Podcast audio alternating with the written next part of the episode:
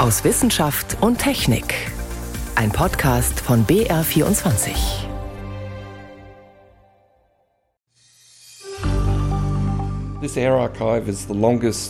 Unser Luftarchiv ist das zeitlich und wissenschaftlich umfassendste der Welt.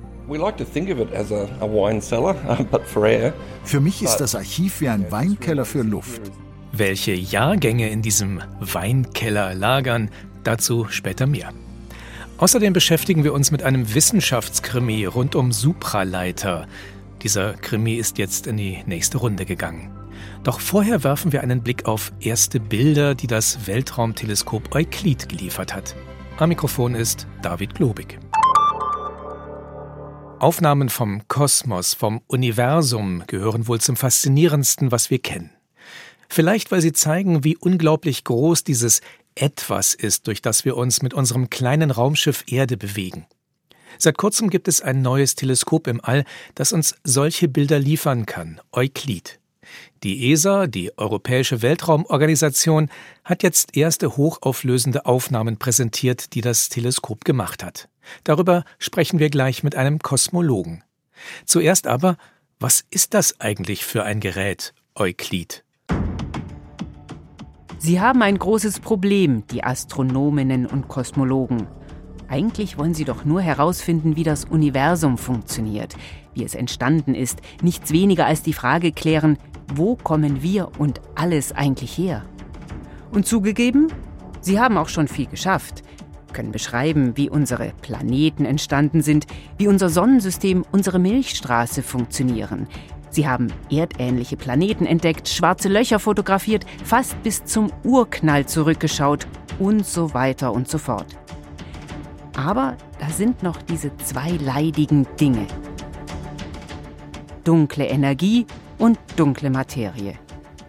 Wir wissen zwar, dass es die geben muss, wir sehen zum Beispiel die Effekte der dunklen Energie, die das ganze Universum immer schneller auseinandertreibt, aber was sie ist, woher sie kommt, das ist vielleicht das größte Rätsel der Wissenschaft bis heute. Genauso die dunkle Materie. Und das Ernüchternde ist, dunkle Materie und dunkle Energie machen 95 Prozent dessen aus, was es da draußen gibt. 95 Prozent.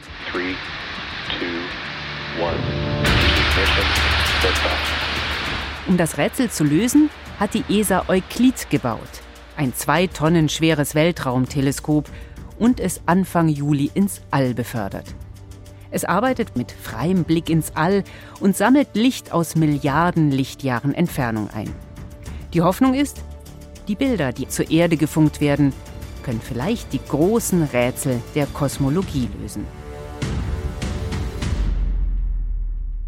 Euklid hat also seinen Standort im Weltraum erreicht und erste Bilder zur Erde gefunkt. Man erkennt Sterne, jede Menge helle Spiralgalaxien und eine gewaltige Struktur, den Pferdekopfnebel. Aufnahmen, die wieder einmal begeistern. Aber zeigen sie auch schon, ob Euklid die entscheidenden Fragen der Wissenschaftlerinnen und Wissenschaftler beantworten kann? Darüber hat mein Kollege Stefan Geier mit Jochen Weller gesprochen. Er ist Professor für Kosmologie an der Ludwig-Maximilians-Universität München. Das Projekt Euklid hat er von Anfang an mit begleitet. Frage an ihn, was ist sein Eindruck von diesen Bildern? Speziell von einer Aufnahme des Perseus-Galaxienhaufens. Ja, also das ist ein ganz wunderbarer, großer Meilenstein. Die Bilder direkt geben natürlich noch keinen Hinweis auf die Kosmologie, aber sie geben einen Hinweis darauf, dass dieses Instrument, der Satellit, so funktioniert, wie wir wollten, dass er funktioniert. Das ist immer nicht ganz klar. Der Satellit ist hinterm Mond, ganz weit weg, da kann man nichts reparieren. Wo es schön dunkel ist? Da ist es schön dunkel, genau, und die Sonne strahlt einem nur in den Rücken. Also es ist fantastisch, wie das Instrument funktioniert. Und äh, ich muss sagen, die letzten zwei, drei Monate war ich ganz schön nervös, ob das alles dann am Ende so klappt. Da arbeitet man jahrelang an so einer Mission, die dann diese großen Rätsel der Kosmologie lösen soll. Und dann sitzt man da und schaut sich die ersten Bilder an. Genau, also das ist jetzt zum ersten Mal, dass ich so eine Mission von Anfang bis Ende, äh, bis Ende, Ende sind wir ja noch nicht, aber bis zum jetzigen Zeitpunkt begleitet habe. Also ich habe 2006 darauf angefangen zu arbeiten mit ersten Ideen, dass wir Forschungsanträge bei der ESA eingereicht hat. Und jetzt ist es wirklich so weit, dass wir die Bilder angucken können. Ich kriege jetzt beim Erzählen Gänsehaut, wenn ich schon darüber nachdenke. Und trotzdem sind es ja bislang nur Bilder, also wissenschaftlich ausgewertet ist, sind die ja noch nicht, oder? Nein, da machen wir uns jetzt dran. Also es sind ja die, die fünf Bilder veröffentlicht worden, unter anderem von dem Galaxienhaufen. Das ist auch so in meinem Forschungsbereich angesiedelt. Und selbst in den frühen Bildern, die wir haben, können wir eben schon wissenschaftliche Analysen durchführen. Dann schauen wir doch mal auf dieses Bild. Also wenn wir das anschauen, dann sehen wir da ja sowas wie einen Nachthimmel und viele leuchtende Punkte. Sie sehen da ganz was anderes. Genau, also wir sind ja gewohnt, wenn wir am Himmel gucken, sehen wir auch leuchtende Punkte das sind eigentlich alles nur Sterne, was wir sehen. Jetzt diese Leuchtenpunkte, die, die wir hier in diesem Bild sehen, das sind alles Galaxien, also das sind lauter Milchstraßen, die wir hier sehen. Und innerhalb dieses Galaxienhaufen sind tausend Galaxien. Im Hintergrund sind nochmal hunderttausend, die sind noch viel weiter weg. Also der Galaxienhaufen ist 240 Millionen Lichtjahre von uns weg. 240 Millionen Jahre braucht das Licht, bis es bei uns ist. Das ist eigentlich für einen Kosmologen ein nahes Objekt. Und diese 100.000 Galaxien sind dann bis zu 10 Milliarden Lichtjahre hinter diesem Galaxienhaufen. Jetzt ist Euklid ja das zweite große Weltraumteleskop in kurzer Zeit. Äh, bisher haben alle nur von dem James Webb-Teleskop geschwärmt, macht so tolle Bilder und so weiter. Warum, Herr Weller, brauchen wir trotzdem jetzt Euklid? Was ist der Unterschied? Also der Unterschied ist eben, dass Euklid ganz schnell relativ detailgetreue Bilder machen kann. Also so eine Aufnahme, die wir hier sehen, brauchen typischerweise eine Stunde. Das Ziel von Euclid ist, das 30.000-fache, also ein Drittel vom ganzen Himmel aufzunehmen. Und wenn man so ein Teleskop wie zum Beispiel James Webb nimmt, dann verbringt man sehr viel länger Zeit an einem Objekt, um das im Detail zu studieren. Und das kann gar nicht den ganzen Himmel so schnell abscannen, wenn man so will. Und dafür ist eben Euklid gemacht, dass man ein Drittel vom Himmel in fünf Jahren aufnehmen kann und dann eben studieren kann. Und nur wenn wir so einen großen Teil vom Himmel haben, können wir eben auch was über das gesamte Universum lernen. Kann man sich den Unterschied vorstellen, vielleicht wie in einem Fußballstadion? Also James Webb steht am Mittelkreis und schaut sich dann den Senfleck auf meinem T-Shirt an, irgendwo oben am Rang und Euklid sieht das ganze Stadion? Ja, und vor allem das ganze Spiel. genau. Also das, da kann man sich das gut vorstellen. Manchmal sieht man ja im Fußballstadion wird auf den Ball gezoomt. Wenn ich nur auf den Ball gucke, kann ich natürlich den Ball studieren. Aber wie das ganze Spiel steht und wer wo läuft, sehe ich da nicht. Und dazu ist Euklid eben gemacht, dass ich das Gesamtbild verstehen kann. Jetzt geht es wissenschaftlich um dunkle Energie, dunkle Materie. Da können wir Nicht-Kosmologen uns ja oft wenig darunter vorstellen. Aber die Bilder aus dem All, das hat immer eine große Faszination. Wenn man sich wie Sie jahrzehntelang damit auseinandersetzt, sind diese Bilder dann auch ein gutes Werkzeug, um die eigene Forschung besser zu erklären, zu zeigen, warum es wichtig ist? Also meiner Meinung nach schon. Also da ist natürlich sowieso die Astronomie, Astrophysik äh, ist eine dankbare Wissenschaft, weil wir eben solch faszinierende Bilder vom Universum haben. Und wenn wir uns jetzt zum Beispiel gerade mal den Galaxienhaufen angucken, man sieht da in dem Bild schon, wenn man ein paar so Galaxien sind, die sind so entlang einer Linie angeordnet. Und das ist genau, was Kosmologen ausnutzen, diese großräumige Anordnung von Galaxien sagt uns wahnsinnig viel über unsere kosmologischen, unsere Weltmodelle aus. Letztendlich auch, ob Einstein recht gehabt hat auf diesen großen Entfernungen mit seiner Gravitationstheorie, der Theorie der Schwerkraft. Und meiner Meinung nach helfen solche Bilder, diese Forschung zu vermitteln. Was wir natürlich tief drin benutzen, sind mathematische, statistische Datenanalyse-Methoden. Da brauche ich nicht unbedingt ein schönes Bild dazu, da brauche ich Punkte und was für Eigenschaften diese Punkte haben.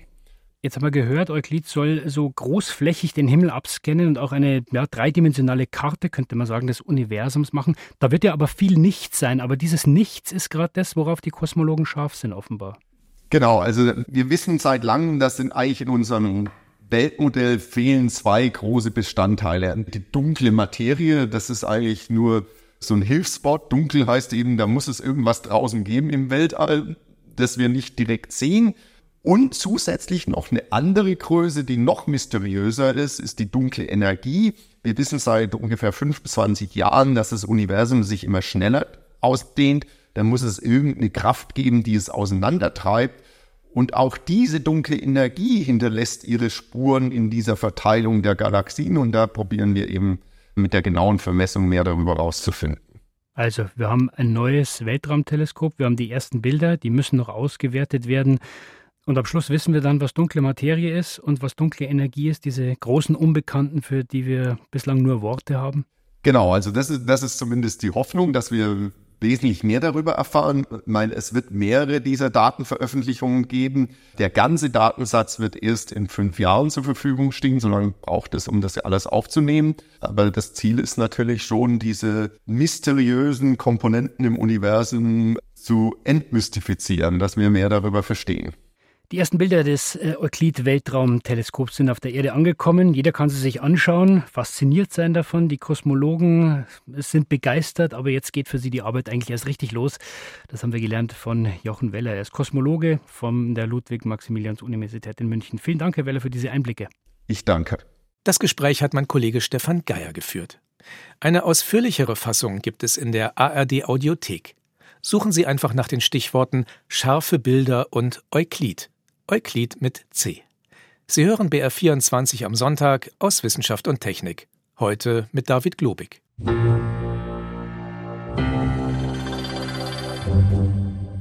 Das, was die Menschheit schon so alles in die Atmosphäre geblasen hat und auch weiterhin bläst, zum Beispiel Feinstaub, CO2, FCKW und so weiter, das kann krank machen, das Leben verkürzen, das Klima verändern. Klar, an vielen Stellen der Welt bemüht man sich, die Luftverschmutzung zu reduzieren, aber wie erfolgreich sind wir eigentlich dabei? Um das zu beurteilen, braucht man einen Vergleich, etwa mit wirklich sauberer Luft, auch mit Luft von früher. Doch wo lässt sich sowas finden? In einem Atmosphärenarchiv auf der anderen Seite des Globus, in Australien. Und die besonders reine Luft, die gibt es dort auf der Insel Tasmanien. Andi Stummer berichtet. Es braucht nur ein paar Schritte, um der Klimaforschungsstation im australischen Cape Grim aufs Dach zu steigen. Vom ersten Stock des klotzigen Flachbaus aus führt eine schmale Treppe mit ausgetretenen Holzstufen nach oben. Dann öffnet Klimaforscherin Jill Caney eine schwere Sicherheitstür. Es geht nach draußen in die kalte Morgenluft. Okay, so this is the deck. And this is where we take all our filter samples. Die gebürtige Engländerin Jill Caney ist die Dienstälteste in Cape Grim. Jeden Morgen liest sie von Messgeräten auf dem kiesbedeckten Dach die aktuellen Werte ab und vermerkt sie in ihrem Logbuch. Staubpartikel pro Kubikmillimeter Luft, CO2-Gehalt und die Konzentration verschiedener Gase. Kein anderer Ort ist dafür geeigneter als Cape Grim, meint Jill Caney denn die Forschungsstation an der äußersten Nordwestspitze Tasmaniens ist an drei Seiten von Wasser umgeben. Tasmania is often known for its big wide blue skies. Tasmanien ist bekannt für seine klaren blauen Himmel. Das liegt an der sauberen Luft, die wir hier haben. Nirgendwo auf der Welt ist sie purer. Die Luft, die hier vorbeizieht, kommt über den fast menschenleeren Südpazifik. Sie ist unverdorben von Industrie und Autoabgasen und dem Smog von Großstädten. Südlich von uns liegt die Antarktis, Australien im Norden und Südamerika im Westen. Das sind tausende Kilometer weit nichts als Ozean. Cape Grim ist eine sogenannte Baseline-Station. Das bedeutet, die hier analysierte Luft gilt als Richt- und Idealwert. Die Luft ist so sauber, dass sie dort buchstäblich in Flaschen abgefüllt und zu Forschungszwecken archiviert wird. Okay, so in this box we have one of the uh, archive Verpackt in einen Karton und Plastikfolie liegt ein silberner, leerer Edelstahlzylinder mit Drehventil. Gut 80 cm hoch, Fassungsvermögen 35 Liter. Mehr als 150 dieser Behälter wurden seit Ende der 70er Jahre in Cape Grim abgefüllt. Das Prozedere ist längst Routine, sagt Klimaforscherin Jill Caney. Gelagert aber werden die Edelstahlzylinder nicht auf der Insel Tasmanien, sondern etwa 650 Kilometer weiter nördlich auf dem australischen Festland. Bei der CSIRO, der staatlichen Forschungsgesellschaft, Abteilung Atmosphärische Klimaforschung in Aspendale, einem Vorort von Melbourne. So what we have here is um, about half of the Cape Grim Air Archive. Paul Crummell ist in seinem Element. In einem fensterlosen Stauraum führt er durch das Luftarchiv. Auf tiefen Regalen stapeln sich die Edelstahlzylinder aus Cape Grim, liegend nebeneinander aufgereiht, vom Boden bis zur Decke. Das ist aber nur die Hälfte der kostbaren Behälter. Die andere Hälfte der Zylinder, erklärt der Klimaforscher, lagere in einem anderen Gebäude. Das Luftarchiv sei viel zu wertvoll, um es etwa bei einem Brand ganz zu verlieren. Die Chromatographen, die im Labor nebenan stünden, Geräte, die 80 verschiedene Gase in den Luftproben nachweisen und ihre Konzentration messen können, die seien zu ersetzen. Aber nicht die Luft. We like to think of it as a, a wine cellar, but for air. Für mich ist das Archiv wie ein Weinkeller für Luft. Temperaturschwankungen spielen allerdings keine Rolle. Selbst wenn sie oft schon Jahrzehnte hier lagern, die Proben in den Tanks verändern sich nicht. Wir überprüfen das regelmäßig. Die Eigenschaften der atmosphärischen Spurengase, die uns interessieren, sind noch genauso wie am Tag, als sie abgefüllt wurden. The Montreal Protocol, signed today, aims at stopping the deterioration of the ozone layer in the atmosphere. Die Sternstunde des Luftarchivs schlug in den 80er Jahren. Selbst Experten stritten sich damals darüber, ob das Ozonloch überhaupt existiert. Der Beweis aber war in den Tanks des Archivs. Eine Analyse der atmosphärischen Proben über Jahre zeigte, die unsichtbare Hülle, die die Erde vor den schädlichen Strahlen der Sonne schützt, wurde durch FCKWs zerstört. Gase aus Kühlsystemen, Klimaanlagen und Spraydosen. Dann wurden sie im Protokoll von Montreal geächtet. Klimaforscher Paul Crummell konnte nach dem rapiden Anstieg der FCKWs in der Atmosphäre nach ihrem Bann auch ihr allmähliches Verschwinden beobachten, anhand der Luftarchivproben. So the Montreal Protocol story is a great success story. Das Protokoll von Montreal ist eine große Erfolgsgeschichte. Es wurde von fast jedem Land auf der Erde unterzeichnet. Wir sind sehr stolz darauf, mit dem Luftarchiv dazu beigetragen zu haben, dass es so weit kam. Wir wurden ernst genommen, weil wir wissenschaftlich beobachtet haben und nicht irgendwelche Klimamodelle entworfen haben. Heute machen den australischen Klimaforschern andere Gase Sorgen. Ausscheidungen bei der Aluminiumschmelze, der Halbleiterindustrie und beim Gebrauch von Düngemitteln, die stark klimawirksam sind. Paul Crummell und Kollegen haben längst ein Auge darauf. Und das Atmosphärenarchiv hat noch viel Luft nach oben. Unser Luftarchiv ist das zeitlich und wissenschaftlich umfassendste der Welt. Das macht es einzigartig.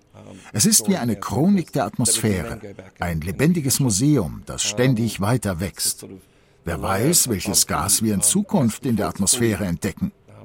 Aber wir werden die Antworten haben, wann es und in welcher Menge es dorthin gelangt ist. Ein Archiv für Luftproben. Andi Stummer hat es besucht.